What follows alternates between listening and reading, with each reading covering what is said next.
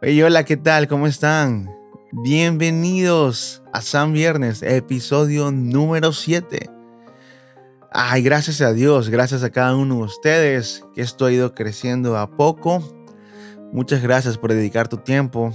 Gracias por compartirlo en tus redes sociales, por suscribirte al canal de Spotify.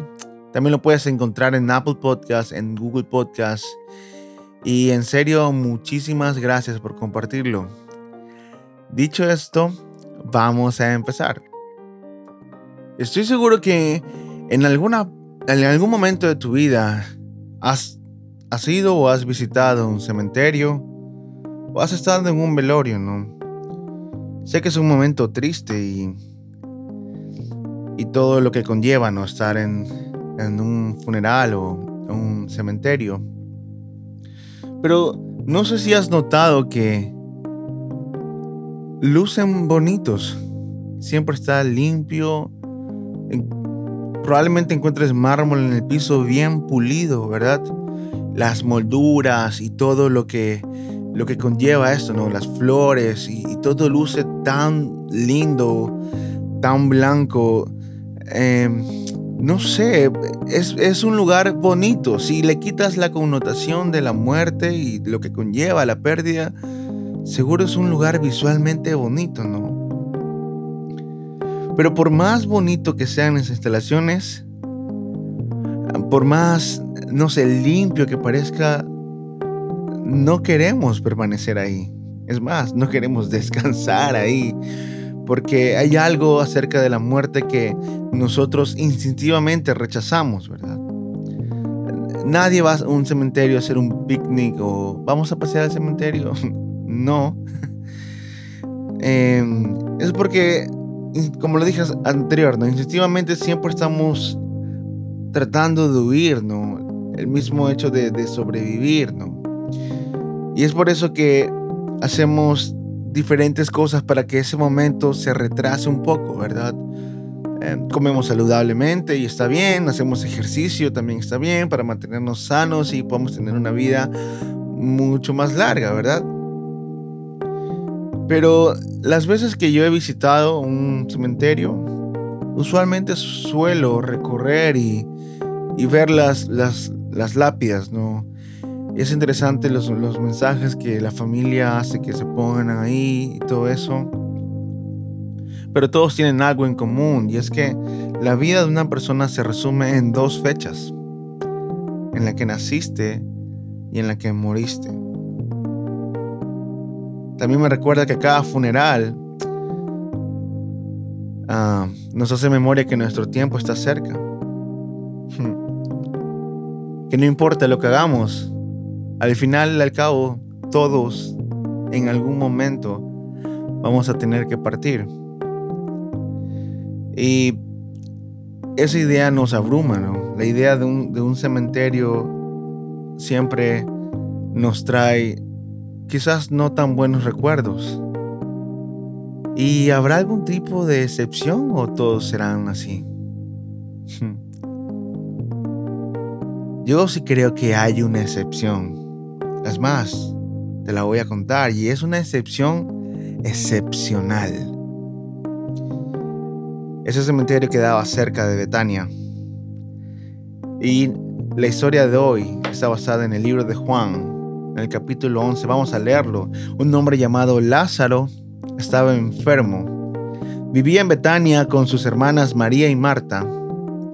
María era la misma mujer que en un tiempo derramó el perfume costoso sobre los pies de Jesús y luego lo secó con sus cabellos. Y, y estas sus hermanas le enviaron un mensaje a Jesús que decía, Señor, tu querido amigo está muy enfermo. Juan 11, del 1 al 3.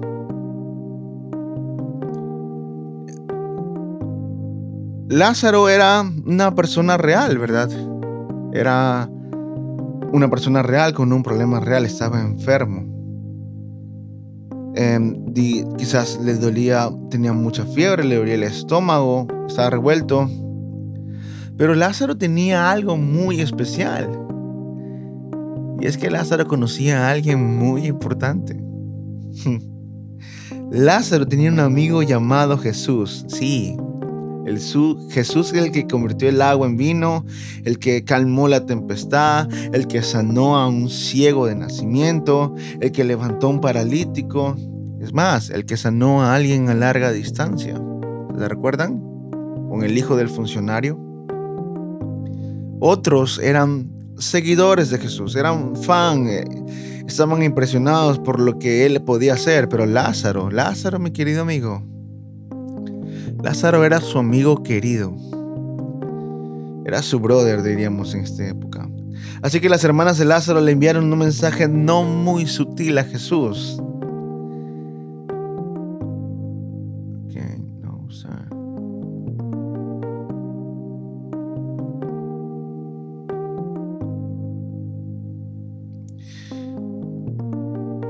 Le dijeron, hey, Las, hey Jesús, ¿Te acuerdas de tu amigo? Sí, el querido. Bueno, él está enfermo. de alguna u otra manera lo comprometieron, ¿no? Apelaron a la sensibilidad de Jesús. Y Jesús respondió a la crisis de salud con una promesa de ayuda. Cuando Jesús oyó la noticia, dijo, la enfermedad de Lázaro no acabará en muerte. Al contrario, sucedió para que la gloria de Dios, a fin de que el Hijo de Dios sea glorificado como el resultado. Eso lo podemos encontrar en Juan 11, en el capítulo, en el versículo 4. Y, ciertamente habría sido fácil de malinterpretar esa promesa, ¿no? posiblemente la persona que escuchó salió corriendo a donde María y Marta le dijo, no, no te preocupes, Jesús dijo que no moriría, que, que no terminaría en muerte. Y bueno, una vez que Jesús dijo eso, estaba en otro lado, ¿verdad? Se quedó dos días más. Porque no fue enseguida. Se quedó dos días más. Mm, no lo sé. Yo me atrevo a decir que lo hizo a propósito.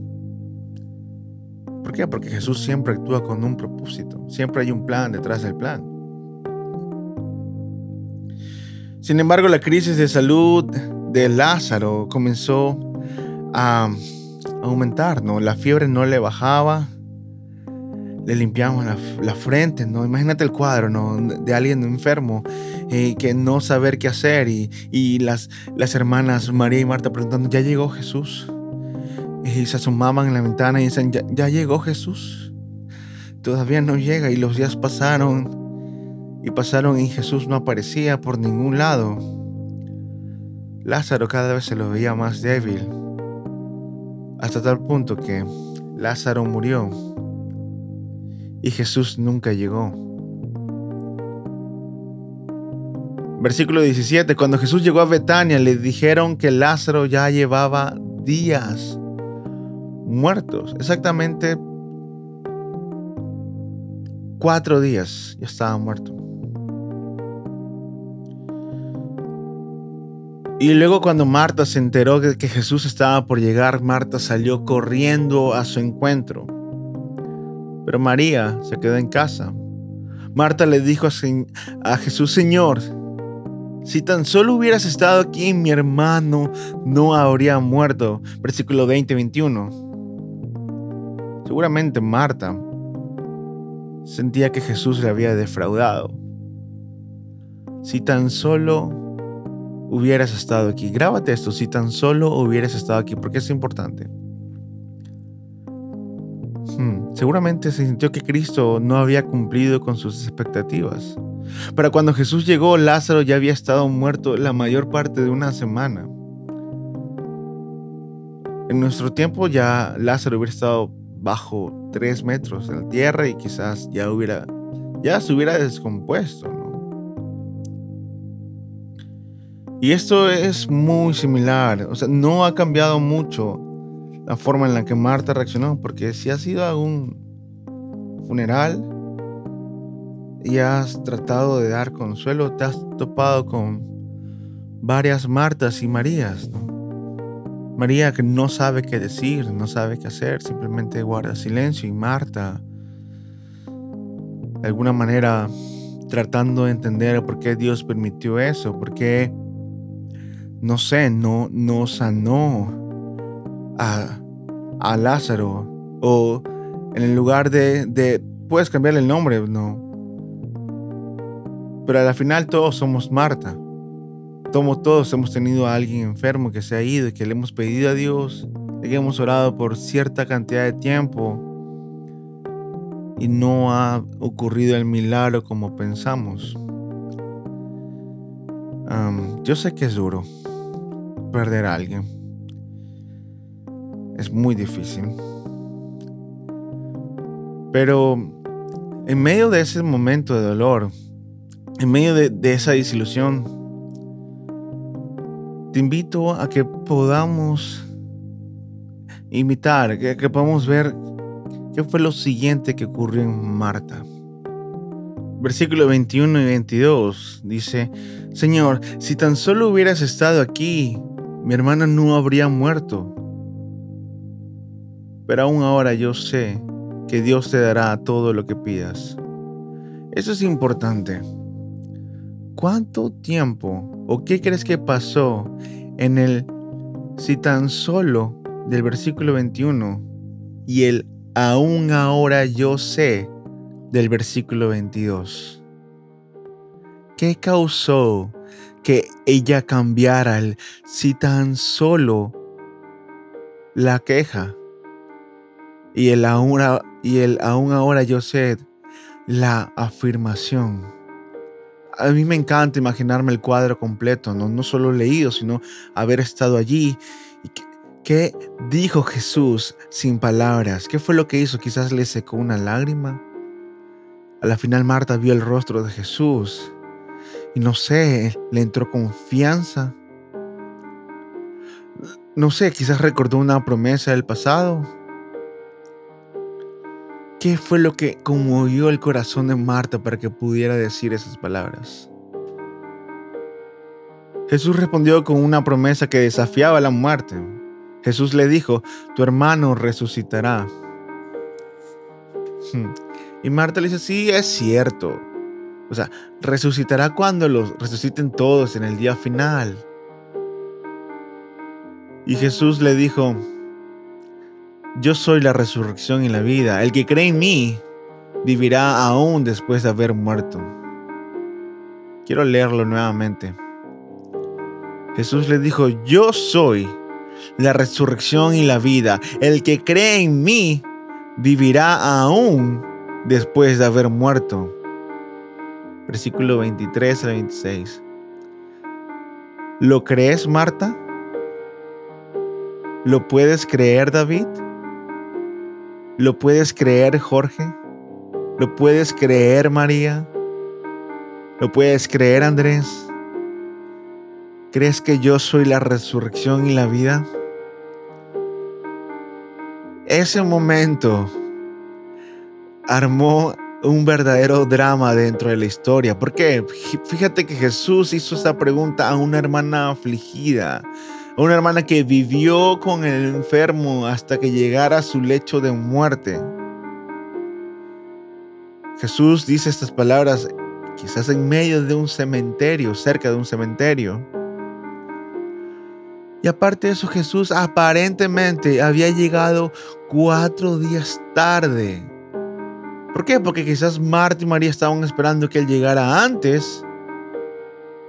Y de alguna manera tocar a Lázaro, hablar o el método que sea, y ese no tuviera que ver muerte. Sin embargo, ya estaba todo perdido para ella. Y Jesús le hace esa pregunta a una mujer que usualmente no tendría ningún tipo de esperanza. Marta habría tenido tiempo más que suficiente para darse vencida con Jesús. Sin embargo, ahora Jesús tiene la audacia de preguntarle esto. Hmm. Y ella respondió con una entonación en su voz. No sé, quizás lo que le dijo, podríamos de alguna manera pensar que Marta dijo, sí Señor, yo creo. Pero dentro de mi punto de vista, yo creo que a Marta se le hizo el corazón chiquito y Ay, lo que dijo Marta es inspirador. Porque a pesar que desde mi punto de vista lo haya dicho de algo de una manera tímida, es impactante. Marta respondió, "Sí, Señor. Siempre he creído que tú eres el Mesías. Siempre he creído que tú eres el Mesías. El Hijo de Dios, el que ha venido de Dios al mundo." Versículo 27. Marta quizás no estaba lista para responder que Jesús iba a resucitar a Lázaro, pero sin embargo le hizo un triple homenaje a Jesús. El Mesías, el Hijo de Dios, el que ha venido al mundo. Qué confesión de fe más extraordinaria. Seguramente eso fue suficiente para Jesús. Después de eso, Marta buscó a su hermana y cuando María vio a Jesús lloró. Y cuando Jesús la vio llorar, también se conmovió profundamente. Versículo 33 al 35, donde lo pusieron y al final lo llevaron hasta donde estaba la tumba. Dice la Biblia que Jesús, al ver el, el espectro de todo, Jesús lloró. Y se ha hablado muchísimo acerca de esto. ¿Por qué Jesús lloró si tenía el poder para resucitarlo? Ah, ¿Por qué? No sé, ¿por qué se, conmovió? Y es que si analizamos a Jesús solo como Dios, probablemente nos preguntemos eso, pero recordemos que Jesús era hombre. ¿Qué era el principio? Jesús amaba a Lázaro era su amigo. Él no negó, él no se escatimó, él no se no se perdió de nada. Por eso es que Jesús, cuando yo miro a Jesús y, y, a través de Jesús puedo mirar a Dios, entiendo que Él entiende mi sufrimiento. Él entiende lo que es perder a alguien. ¿Por qué? Porque Él perdió también a alguien. No sé por qué no resucitó a todo el mundo, no sé por qué no sanó a todo el mundo. Pero sin embargo, sí sé lo que hizo en ese día. La Biblia cuenta que eh, Jesús pidió que quitaran la piedra donde estaba Lázaro y Marta dudó. ¿Y quién no? ¿Quién no dudaría de hacer eso? Pero él insistió y entonces lo hicieron, quitaron la piedra.